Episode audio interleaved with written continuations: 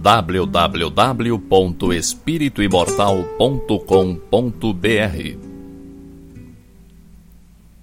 Cinco minutos de Espiritismo visando a reflexão.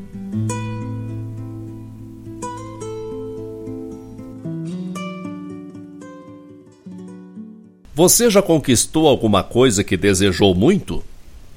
Você valoriza o que você tem? E as pessoas da sua vida, você as valoriza? É uma pena quando só damos o devido valor a coisas e pessoas depois que as perdemos. Isso se aplica a uma casa, um carro, um relógio, um período da vida, um emprego, uma pessoa. Sei de pessoas que se desfizeram de um imóvel e depois se arrependeram, valorizaram-no tardiamente. No trabalho isso também acontece. Alguém abandona o emprego que gosta, motivado por uma proposta aparentemente melhor, e sente falta dos colegas, do lugar. Mas quando isso se refere a pessoas, a coisa é mais complicada. Porque as coisas materiais, por mais importantes que sejam, não provocam remorso, no máximo arrependimento. Ninguém alimenta um sentimento de culpa muito sério por causa de um mau negócio. Mas e se a perda for humana? Eu conheço e você certamente conhece alguém que deixou o marido ou esposa ou namorado por não estar mais apaixonada, por haver acabado o encanto, por não estarem mais envolvidos o suficiente e depois se arrependeu amargamente. Percebeu que havia entre eles coisas muito mais fortes e importantes do que mera paixão. Mas aí já era tarde. Ou então um filho que torcemos para que alcance sua independência e siga seu próprio caminho, devolvendo-nos um pouco de liberdade. E quando ele sai de casa, deixa um vazio que não é preenchido por nada. E a gente se dá conta de que sua presença era enriquecedora.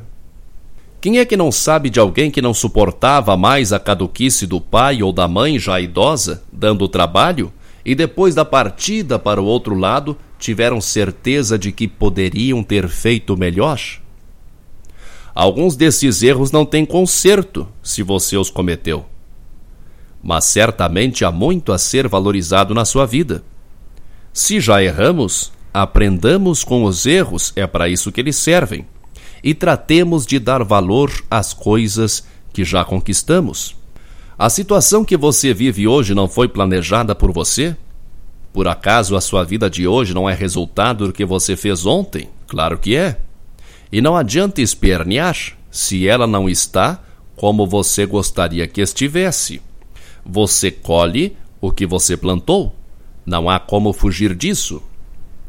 E o que não se explica considerando a existência atual deve ser buscado em seu passado de espírito imortal.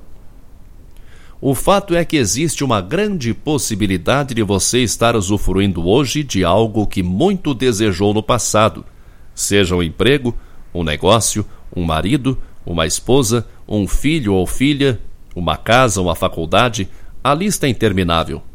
Valorize o que você conquistou, o que você tem. Está certo que o desejo é necessário para impulsionar o progresso, por isso sempre queremos mais e mais mas temos que dar valor às nossas conquistas. Goste do que você tem. Ou você acha a grama do vizinho mais verde que a sua, o marido da colega mais bonito que o seu, o amigo do seu filho mais inteligente do que ele? Tudo isso pode ser verdadeiro. A grama, a mulher e o filho podem não ser os melhores, mas é o que você tem.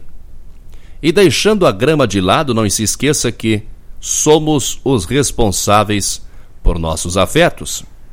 Você sabe que não dependemos de nada nem de ninguém para nossa felicidade. Então chega de tantos quereres e tantas insatisfações. Goste do que você possui. Goste das pessoas que fazem parte da sua vida. Valorize as suas conquistas.